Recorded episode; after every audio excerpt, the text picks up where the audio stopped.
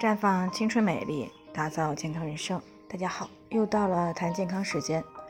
今天的主题呢是在洪水里趟过水以后，为什么月经突然就没了？最近呢接到了郑州的王女士过来咨询，说自己呢在下特大暴雨那天月经来了。那由于单位呢离家只有一两公里的距离，所以呢下班时她就趟水回家了。这个过程呢大概持续了有三四十分钟。回到家以后呢，才发现停水停电，啊，换下衣服以后呢，只是简单的用饮水机里的水擦了擦腿，结果呢，第二天就发现月经没有了。但她之前来月经呢，第二天、第三天是月经量最多的时候，这个呢让她非常的担心，所以呢才进行了咨询。那最近几天呢，河南的很多地区呢都经历了持续的强降雨过程，造成了严重的内涝，甚至是诱发了洪水。那不少女性朋友呢，迫不得已在月经期间呢，长时间的浸泡在洪水当中，那么不仅大大增加了妇科感染的概率，也容易造成月经的异常。其中呢，月经正来着，涉水以后呢，突然就没有了，是比较常见的一种异常情况。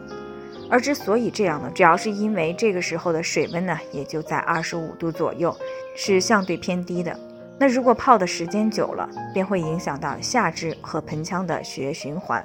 造成寒凝血滞性的月经量减少，甚至是停止。那再加上这一次的强降雨造成的洪水呢，对于很多人来说都是第一次遇到，看着过膝甚至是过腰的川流急水，内心呢是充满恐惧的。那么面对这种突发的情况，人体呢会出现比较明显的应激反应。大脑的主要精力呢，都会倾注在怎么样去应对这种突发情况。那么这样呢，就会打乱下丘脑垂体卵巢的激素反馈调节轴，那从而呢会造成月经的异常。这和突然遭遇到重大变故、过度紧张、遭遇极端寒冷天气等情况下，月经突然停止、推迟，甚至是闭经是一样的道理。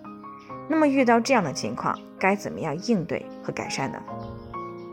那当我们遇到超常规的降雨的时候呢，一般啊不建议女性去涉水，那尤其是在月经期以及孕期的女性。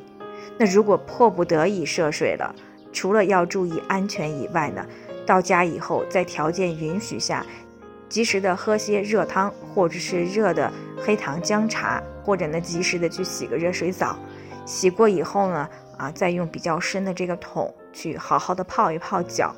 那如果当时因为停水停电做不到这些呢，可以在换上保暖的衣服以后呢，嚼几片生姜啊，或者呢多活动活动下肢和腰腹部，最好呢能够活动到出汗，这样呢可以及时的把一部分湿寒之气呢给逼出来。那么当水电恢复以后呢，再开始泡脚和艾灸啊，并适当的去多吃一些牛羊肉这一类的高蛋白食物。比如说，可以煲些牛肉汤、乌鸡汤，啊，喝汤吃肉是有暖身、通经络的作用。那采取了这些措施以后呢，一般过两天的月经就会接着又来了。但是如果遭遇了生死攸关的事情，啊，心理上呢出现了应激性的障碍，那一直没有办法放松，可以寻求心理的疏导。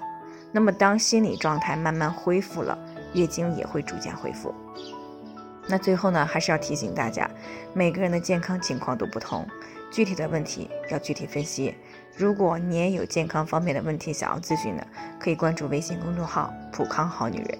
添加关注以后呢，回复“健康自测”，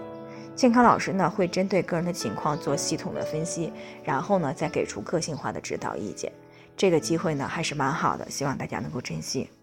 今天的分享呢就先到这里，我们明天再见。